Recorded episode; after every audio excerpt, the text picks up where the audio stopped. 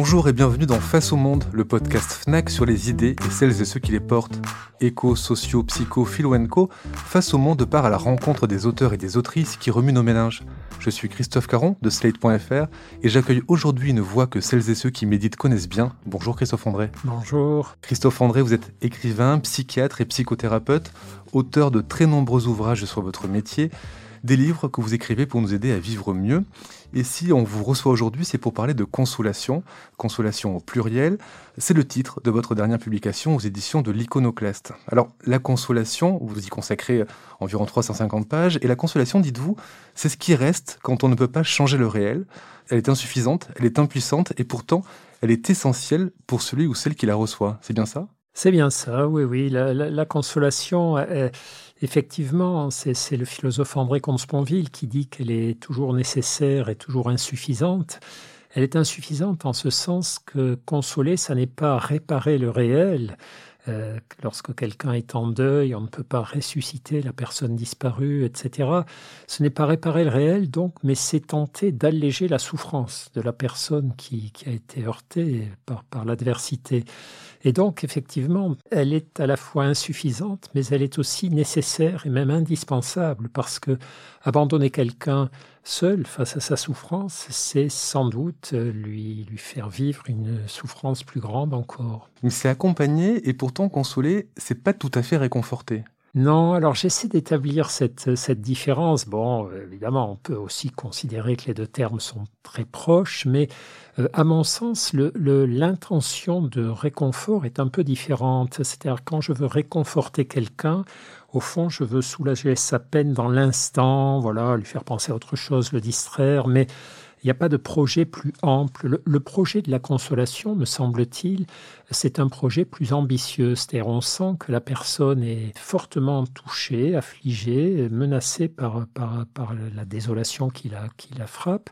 Et on a le projet de la remettre en lien avec le monde, de lui redonner le goût de vivre. C'est pour ça d'ailleurs que la consolation, c'est plus souvent un processus dans le temps. On répète souvent les consolations, on accompagne les personnes qu'on veut consoler, alors qu'au fond, le réconfort, c'est quelque chose de plus ponctuel, de très amical, très, très, très intéressant aussi, mais voilà, l'ambition de la consolation, me semble-t-il, est, beaucoup plus vaste encore. Et puis la consolation n'est pas toujours tournée vers la personne qu'on console. Vous prenez cet exemple qui est le vôtre de ce jeune homme de 20 ans qui euh, assiste à la chute de son grand-père. Euh, et pour le consoler, qu'est-ce qu'il fait? Ah oui, ça c'est un souvenir personnel, effectivement, il y en a quelques-uns dans le livre, mais alors je, parle de moi quand je pense que ça peut intéresser tout le monde. Hein. Vous savez que ce qui est personnel peut souvent être universel. Oui, c'est la première fois que j'ai vu mon grand-père tomber devant moi et j'ai senti qu'il y avait une double blessure. À la fois, il s'était fait mal physiquement et puis il était meurtri psychologiquement d'être tombé devant ce petit-fils, moi qui l'admirais beaucoup, c'était un modèle pour moi, etc. Donc, je, pour le consoler, bien sûr, je, je, je l'ai aidé à se relever et je me suis mis à engueuler le trottoir. Je lui ai dit, oh là là, c'est semble nul, il, laisse, il répare pas ses trottoirs, et tu sais, papy, tu devrais mettre des chaussures peut-être différentes. enfin, parce que je sentais qu'au fond, à cet instant-là, ce qui lui ferait du bien, ça n'était pas montrer mon inquiétude ou ma tristesse de, voir un vieux monsieur par terre face à moi, mais c'était de, préserver sa dignité en quelque sorte. Et voilà, les, les voies de la consolation, elles sont toujours très, très, très multiples, mais L'idée, c'est que c'est toujours centré quand même sur le bien qu'on essaie de faire à la personne euh, en face de nous. Oui, en l'occurrence, là, c'était une démarche plutôt euh, positive. Alors, pour être tout à fait exact, j'ai dit que votre livre s'appelait Consolation au pluriel, mais en fait, le titre entier, c'est Consolation, celle qu'on donne et celle qu'on reçoit. Et justement, comment être sûr que la consolation qu'on donne à quelqu'un est celle qui va être reçue? En d'autres termes, comment fait-on pour bien consoler? Est-ce que vous avez quelques éléments pour, pour nos auditeurs et auditrices? Alors, il y a quelques éléments, évidemment. Ça, c'est compliqué, la consolation, parce que finalement, on arrive vers quelqu'un euh, et on fait un peu intrusion dans sa, dans sa tristesse. Au fond, quelqu'un qui souffre de, de manière importante, il est dans un univers très négatif, et nous, on arrive avec notre souhait de consoler, de paroles positives, de gestes positifs. Donc, c'est une sorte d'intrusion dans la tristesse de l'autre ou dans le désespoir de l'autre. Donc, c'est pour ça que faut pas trop faire les malins, faut pas dire attends, je vais te consoler. Euh, on, y va très doucement. Et, d'ailleurs, euh, l'histoire de la consolation est très ancienne. Ça fait plus de deux millénaires que dès l'Antiquité, beaucoup d'auteurs latins, grecs avaient érigé euh, les consolations comme un genre à part entière, un genre littéraire. On écrivait des lettres de consolation aux amis endeuillés ou frappés par des, des grands revers de fortune. Et la grande règle qui émerge, c'est ne vous précipitez pas. Ne cherchez pas trop vite à donner des conseils, à, exhorter, à se remettre dans la vie, dans l'action. Prenez votre temps, approchez-vous, euh, observez, comprenez ce qui se passe, manifestez doucement votre présence, rendez-vous disponible et puis euh, avisez pas à pas. Et la prudence de la consolation fait qu'elle peut être ou non recevable. C'est ça m'a beaucoup frappé en écrivant ce livre, euh, en échangeant avec diverses personnes, de voir d'abord que d'un côté, beaucoup de personnes étaient embarrassées avec la consolation, avaient peur de mal faire, avaient peur de ne pas utiliser les bons mots, avaient peur d'aggraver encore la tristesse. Et puis d'autre part, qu'il y avait des gens qui n'étaient pas faciles à consoler, qui prenaient la consolation au fond comme la preuve de leur faiblesse. Et c'est vrai que pour accepter la consolation, il faut reconnaître qu'on souffre, il faut reconnaître qu'on a un genou à terre, il faut reconnaître qu'on est impuissant, euh, fragile, euh, meurtri. Et ben, on n'aime pas beaucoup reconnaître ces choses-là, évidemment. Et vous-même, vous dites en, début de, votre livre que vous avez mis du temps à consoler en tant que thérapeute, en tant que psychiatre, que vous guérissiez, que vous traitiez, mais que vous ne consoliez pas. À partir de quel moment vous vous êtes dit que eh ben, vous alliez passer de la thérapie, du thérapeutique à la consolation? Quel a été le déclic? Ah, le déclic, malheureusement, c'est quand je suis tombé malade moi-même. C'est-à-dire jusqu'à présent, enfin jusqu'à, j'ai eu un cancer hein, il, y a, quelques années, assez, bon, assez inquiétant. Et ben, jusque-là, j'étais un bon médecin, un bon soignant, je voulais guérir. Et donc, je, je ne prêtais pas beaucoup attention à tout ce qui était consolant dans mon attitude. Je consolais évidemment, mais, mais pour moi la consolation c'était un sous-produit finalement de la, de la prise en charge thérapeutique. C'était voilà tout ce qui n'était pas efficace sur les symptômes, sur la maladie. Et bon, voilà, je, savais que c'était là, mais j'y accordais peu d'importance. Du, moment où je suis tombé malade et où vraiment c'était une affaire sérieuse, ce qui m'arrivait, où j'ai eu peur de, d'y mourir, de mourir, d'y passer, euh, là, tout à coup, j'ai compris qu'il y avait les deux univers qui étaient nécessaires. Il y avait l'univers du soin, j'attendais des médecins, des collègues qui me prenaient en charge, qu'ils me soignent, qu'ils me guérissent, si possible. Mais il y avait aussi l'univers de la consolation, c'est-à-dire tous les petits gestes, les petits sourires des soignants, des soignantes, les infirmières, les médecins, les manipulateurs radio, tous les gens que je rencontrais euh, dans ce long parcours de, des examens et des soins, eh bien, je me rendais compte que chaque fois qu'ils avaient un geste euh, bienveillant, consolateur envers ma peur, ma détresse, ma tristesse, et ça me faisait un bien fou, mais vraiment, un bien physique, quoi. Je sentais que mon corps s'apaisait, se nourrissait de cette consolation. Ça ne réglait rien, mais ça me soulageait considérablement et je crois que c'était un effet au-delà de l'instant. C'est-à-dire, il y avait le soulagement dans l'instant, mais ça me redonnait confiance, ça me redonnait espoir, ça me remplissait à nouveau d'énergie. Et je crois que c'est là la différence peut-être entre réconfort et consolation dont nous parlions tout à l'heure. C'est-à-dire le réconfort est une petite brique du, mur des consolations, mais euh, la consolation va plus loin, elle, est plus ambitieuse dans le temps, elle, fait de nouveau qu'on regarde euh, l'avenir avec confiance, avec espérance, etc. Donc oui, moi ça m'est venu assez tard. Euh, non pas la capacité à consoler, une fois de plus, je crois que je consolais mes patients, mais le, fait de comprendre que c'était vraiment une composante à part entière de toute relation d'aide. Et, c'est facile euh, pour un, thérapeute, un soignant, de franchir le pas de la consolation. Je sais que vous parlez à un moment donné d'une femme qui veut courir un marathon, et je crois que vous dites que vous avez presque envie de la prendre dans vos bras. Est-ce que c'est quelque chose qu'on peut s'autoriser à faire quand on est un soignant? Non, non, non, mais oui, cette patiente, je m'en souviens, la pauvre, elle était en burn-out. Alors, pour se reconstruire de son burn-out, elle voulait s'entraîner à courir un marathon. Et donc, elle passait d'une pression à une autre. Et puis, elle se mettait à pleurer.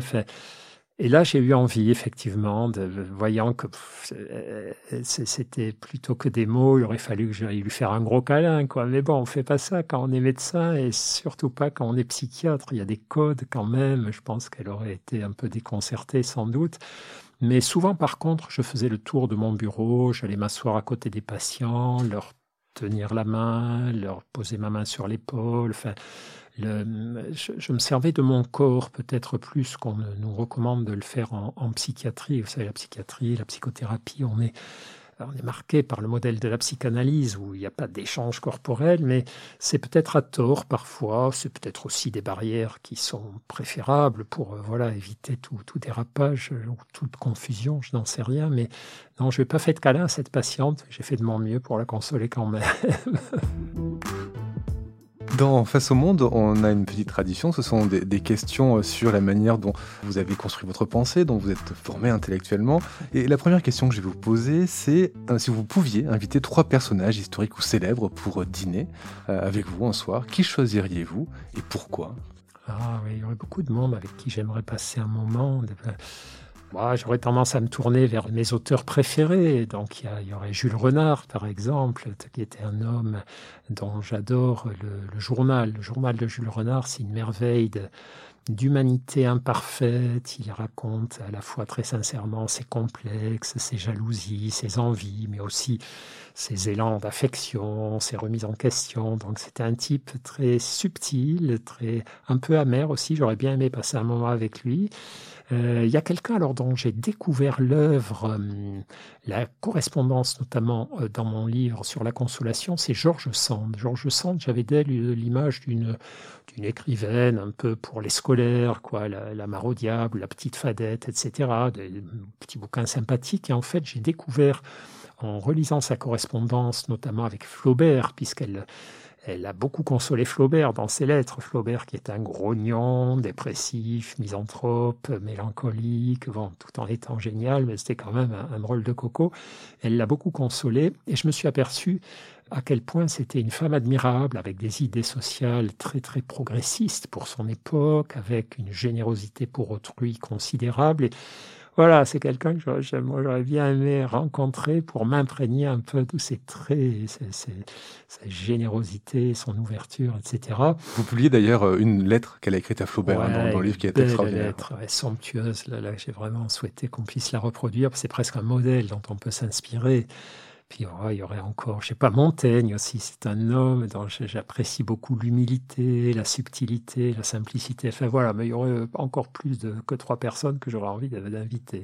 Et justement, est-ce que la consolation, c'est quelque chose qui passe par un tiers, par une interaction avec une autre personne? Est-ce qu'on peut, autrement dit, se consoler soi-même? Alors on, peut je crois, prolonger les, les, consolations reçues des tiers, des autres. Mais je pense quand même que la consolation que nous offrent les autres, c'est quelque chose d'irremplaçable. Le principe de la consolation, l'essence de la consolation, c'est de faire qu'on ne se sente pas seul face à l'adversité. Alors, parfois, il suffit de savoir que les autres nous aiment, même si, euh, voilà, ils sont pas à notre chevet en permanence, mais de savoir qu'ils pensent à nous, qu'ils sont prêts à nous aider si on les appelle, ça peut nous, suffire. Mais euh, je crois quand même que le tiers est, fondamental dans ces histoires de consolation. Par contre, par contre, c'est un peu comme en thérapie finalement. Vous savez, en, psychothérapie, on dit souvent que le plus important démarre quand le patient nous quitte.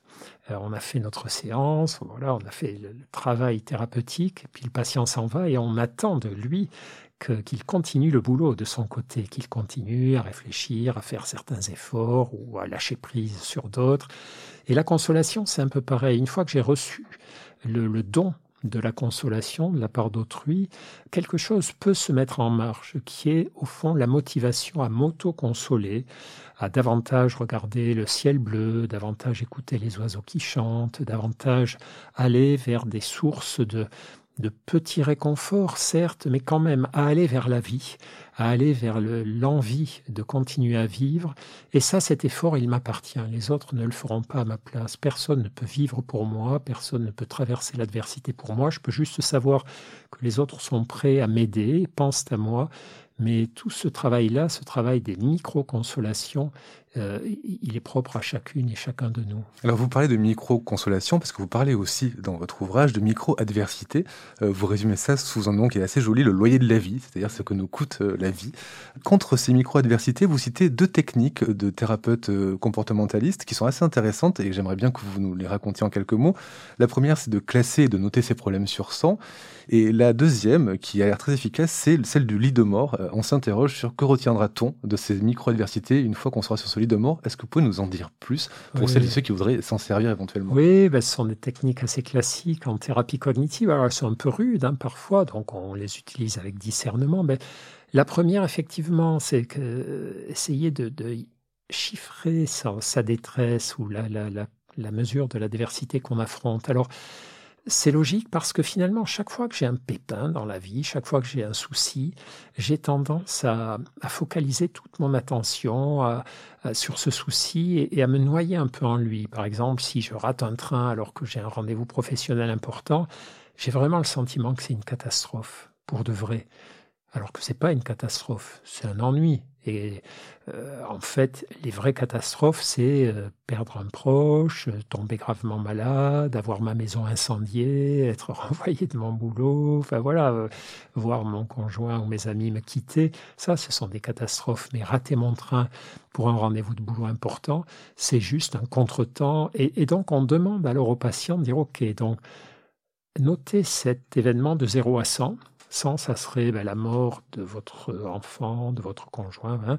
Et là, il y a combien de 0 à 100 l'événement qui vous arrive? Alors, ça paraît un peu bête comme ça, mais une fois que les gens ont pris le coup de, de se dire, OK, bon, ça, ça vaut 20 sur 100 d'énervement ou de désolation, donc c'est bon, quoi, respire un coup et puis fais ce que tu as à faire et ça, quoi, continue à avancer. Et la technique du lit de mort repose un peu sur la même logique, c'est de dire très bien, euh, si vous deviez mourir demain, est-ce que c'est sur cette contrariété ou sur cette adversité que vous partiriez ou est-ce qu'il y a d'autres choses quand même plus importantes dans votre vie qui euh, figureraient au bilan? De votre existence. Bon voilà, c'est un peu rugueux, mais c'est assez inspiré des, vous savez, la, thérapie cognitive, elle est grandement inspirée de la philosophie stoïcienne, cette forme de philosophie antique, au fond, qui invite à regarder l'adversité en face, mais à ne regarder que l'adversité, pas euh, à me laisser déborder par les pensées que j'ai sur l'adversité. C'est une chose de dire j'ai raté mon train, et c'en est une autre de me laisser envahir par des pensées comme c'est la catastrophe, qu'est-ce qui va se passer, etc. Il y a un mot que vous avez cité dans votre réponse et que vous avez déjà cité un peu plus tôt, c'est le mot désolation, que vous opposez à consolation. C'est la désolation qui amène à la consolation. Et donc il y a ces micro-adversités dont on a parlé, mais il y en a d'autres aussi qui sont beaucoup plus graves, vous, vous les évoquiez aussi. Et vous commencez vos conférences sur la psychologie positive en surprenant tous vos auditeurs en leur parlant des trois inévitables. Vous leur dites nous allons souffrir, vieillir, puis mourir. Il en sera de même pour celles et ceux que nous aimons. Ils vont souffrir, vieillir, puis mourir. Ça, c'est la vie. Souffrir, vieillir et mourir, c'est ce que vous appelez les trois inévitables. Est-ce qu'on peut être consolé de tout cela? Est-ce qu'il existe des inconsolables?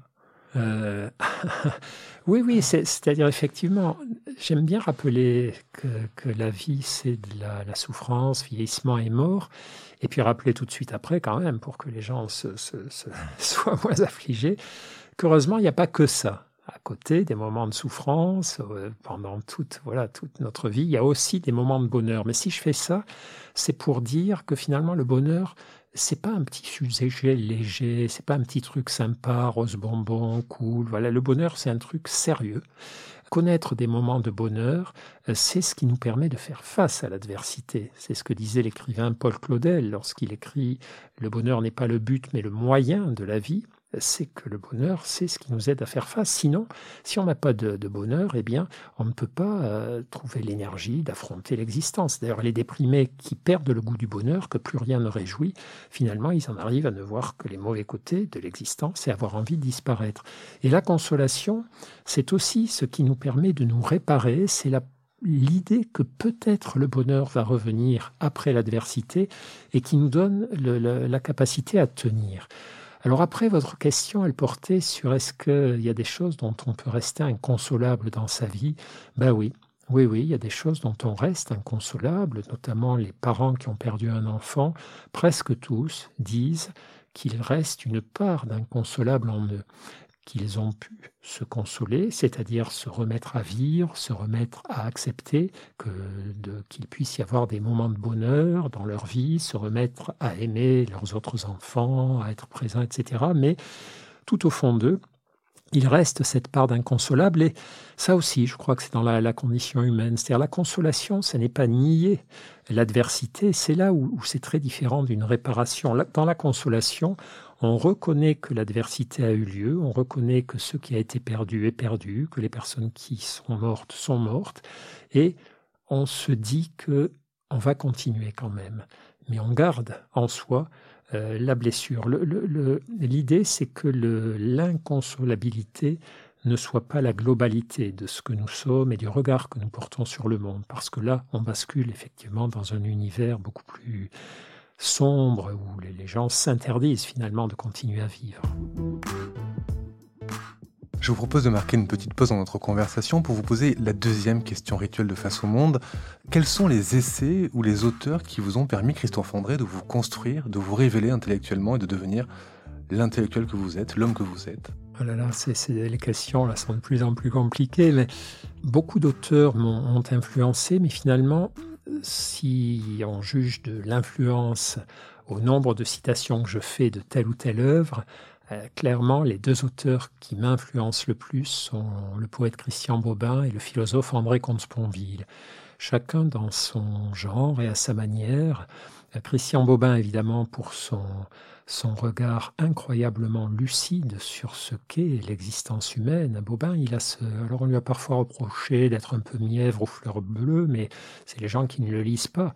Il parle sans arrêt de la mort, de la disparition, de la maladie, de l'adversité, des illusions, mais il porte sur notre existence un regard émerveillé malgré tout. Voilà, la vie est à côté de la mort et, c'est ça qui rend la vie belle en gros. Et, ça, vraiment, son, à la fois son message de fond et sa manière d'en parler avec puissance et légèreté m'a beaucoup, m'a beaucoup influencé, m'influence encore. Et puis, il y a le philosophe André Comte-Sponville qui lui alors est un, homme beaucoup plus sombre par certains côtés, enfin je ne trahis pas de secret, hein, il en parle dans ses ouvrages, mais euh, qui lui aussi considère que la vie est tragique, la vie est dure, et que pour autant, c'est ça qui fait que le bonheur est quelque chose d'indispensable, de précieux et, d'éminemment euh, respectable, et que sa quête est, tout, à fait, tout à fait légitime. Et les deux sont aussi des très grands stylistes, avec une, prose dans l'un, chez l'un et chez l'autre magnifique, qui, dont j'essaie de mon mieux de m'inspirer, parce que euh, eux m'ont appris quelque chose aussi concernant mon travail d'écriture, c'est que lorsqu'on formule une idée en essayant de rendre la phrase musicale, belle, harmonieuse, eh bien cette idée marque davantage les personnes qui, la lisent. Et ça, j'ai découvert ça vraiment euh, en les lisant eux. On va retourner au, sujet euh, qui nous amène à vous inviter aujourd'hui dans Face au Monde, euh, qui est votre livre euh, Consolation. et je pense que toutes celles et ceux qui nous écoutent seront d'accord pour dire que nous vivons collectivement une période très difficile depuis, depuis deux ans. Serge Effès, d'ailleurs, en a récemment souligné la fatigue générale qui en découle.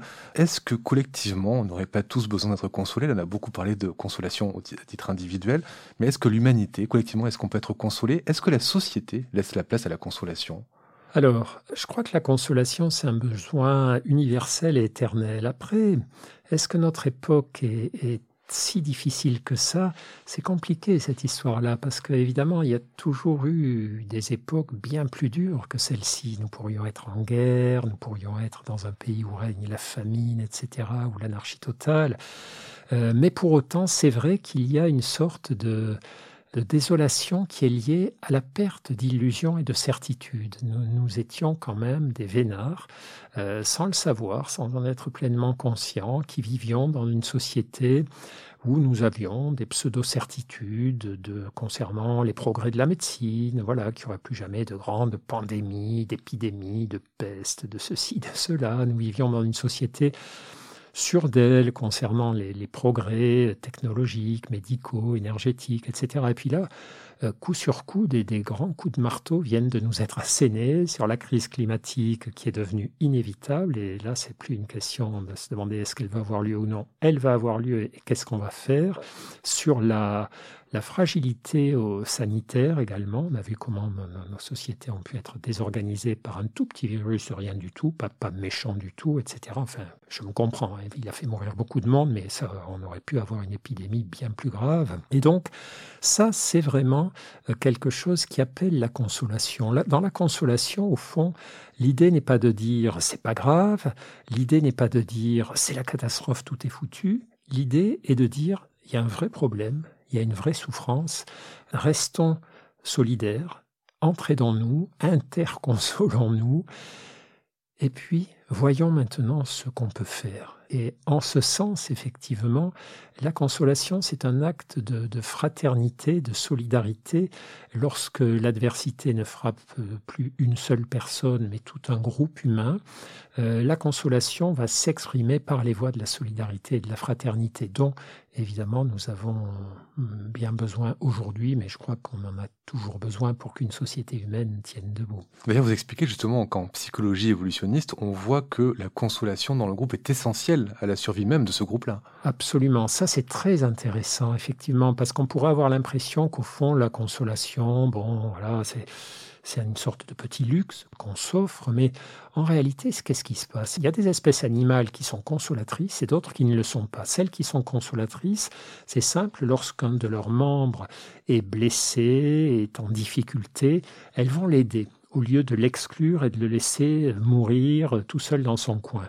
Et on s'aperçoit que les espèces consolatrices, dont font partie les humains, euh, les grands singes, pas tous les singes, mais les grands singes, dont font partie apparemment les mammifères marins, les éléphants, ces espèces consolatrices, finalement, ont un avantage évolutif sur les autres. C'est-à-dire qu'elles elles gardent les membres de leur groupe, même lorsque ceux-ci sont en difficulté, et c'est une richesse parce que ces personnes, ces membres, s'ils sont des animaux ou ces humains, finalement, c'est pas parce qu'ils ont été euh, écrasés par l'adversité à un moment donné qu'ils n'ont pas ensuite de rôle à jouer au sein du, groupe humain.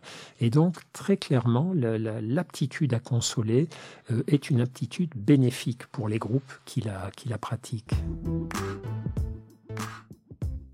Dernière euh, question rituelle, Christophe André, euh, si vous deviez conseiller des lectures pour euh, amener celles et ceux qui ne pensent pas comme vous, qui n'ont pas, qui, trouvent peut-être que tout ça est un peu tarte, comme pour le dire un peu vulgairement, de, s'ouvrir un petit peu à cette pensée-là, cette pensée réconfortante. Alors, vous me diriez de, leur conseiller de lire Christian Bobin et André Comte-Sponville, mais est-ce que vous avez des lectures à leur conseiller pour les, aider à s'ouvrir et à avoir un, un peu plus d'empathie ou d'ouverture? Oui, oui, oui. Les, gens pensent souvent que je ne lis que des ouvrages euh, positifs, mais euh, finalement, euh, il y a un livre qui m'a beaucoup marqué, qui me semble valider l'importance de la psychologie positive. C'est un livre de Svetan Todorov qui s'appelle Face à l'extrême. Svetan Todorov a étudié les expériences concentrationnaires, les, les, camps de concentration, les goulags, et il a essayé de voir si la déshumanisation euh, qui était infligée aux prisonniers, hein, que ce soit de l'Allemagne nazie, de l'Union soviétique, leur permettait malgré tout de garder de l'humanité, des valeurs de fraternité, d'entraide. Au fond, est-ce que ça les déshumanisait vraiment ou est-ce qu'au contraire, ça ne réveillait pas chez eux cet instinct de préserver une forme de morale, une forme de, respect mutuel? Eh bien, c'est ce que montre ce livre face à l'extrême, c'est précisément ça, c'est que l'être humain est un être qui, même dans les pires conditions d'adversité, de, rabaissement, de, de dureté qui lui est infligée, a besoin de fraternité, a besoin d'espérance. Il y a une scène magnifique que raconte euh, Todorov qui est, qui est tirée des souvenirs de, de, Viktor Frankl, qui est un thérapeute qui a été, qui était juif, qui a été donc interné, euh, je sais plus à Auschwitz, je pense, et qui raconte qu'un soir, il y a un coucher de soleil tellement beau qu'il va tirer ses camarades de, stalag de leur, de leur litière, de leur couchette, pour les amener voir la beauté du soleil couchant. Alors ça paraît un truc totalement dérisoire, totalement fou, vu la situation dans laquelle ils se trouvaient tous, mais euh, ça, c'est exactement tous ces témoignages qu'a recueilli Todorov, ceux qui se racontaient de la poésie, ceux qui essayaient de chanter, etc. Et je trouve qu'il n'y a pas de plus beau témoignage montrant à la fois le besoin euh, des humains de, de s'entraider, d'aller vers le juste, d'aller vers le beau, et la nécessité pour eux pour aider à leur survie de faire cela. Et au fond, pour moi, la psychologie positive, c'est pas un luxe, c'est une nécessité pour affronter la dureté et la difficulté de l'existence. Et vous-même, vous parlez du beau, de ce coucher de soleil. Vous-même, vous avez euh, cette vision des Pyrénées un jour dans un train qui vous permet de, de, retrouver un peu, euh, de vous raccrocher, de vous raccrocher à la vie quand ça va pas. Oui, c'est ça. Oui, oui, des moments de cafard. Bon, rien de bien méchant, mais dans ces moments-là, on est un peu un carrefour. Soit on se laisse glisser vers le cafard, on ressasse, on rumine et soit on relève la tête, on essaie de regarder autour de soi. Et ce jour-là, ben, j'étais dans le petit train qui relie le Pays Basque à Toulouse et, je défilais, je voyais défiler les Pyrénées, magnifiques en fin d'après-midi. Et, bon, ça, ça réglait rien à mes problèmes, mais tout à coup, ça me redonnait de la force, de la confiance en la vie, l'envie de, voilà, l'envie de continuer. Et, et l'essence de la consolation, elle peut souvent être mystérieuse comme ça, quelque chose qui ne règle rien nous donne euh, la force et l'envie de continuer. Merci Christophe André d'avoir accepté notre invitation. Je rappelle le titre de votre ouvrage, c'est Consolation, celle qu'on donne et celle qu'on reçoit, et c'est aux éditions de l'Iconoclaste. Merci. Merci à vous. Vous venez d'écouter Face au Monde, un podcast FNAC produit par Slate.fr et présenté par Christophe Caron de Slate.fr. Découvrez les autres épisodes de Face au Monde sur l'éclaireur.fnac.com ou sur votre application de podcast préférée. Si vous avez aimé ce podcast, n'hésitez pas à nous le dire en commentaire, à nous laisser 5 étoiles et à le partager sur les réseaux sociaux.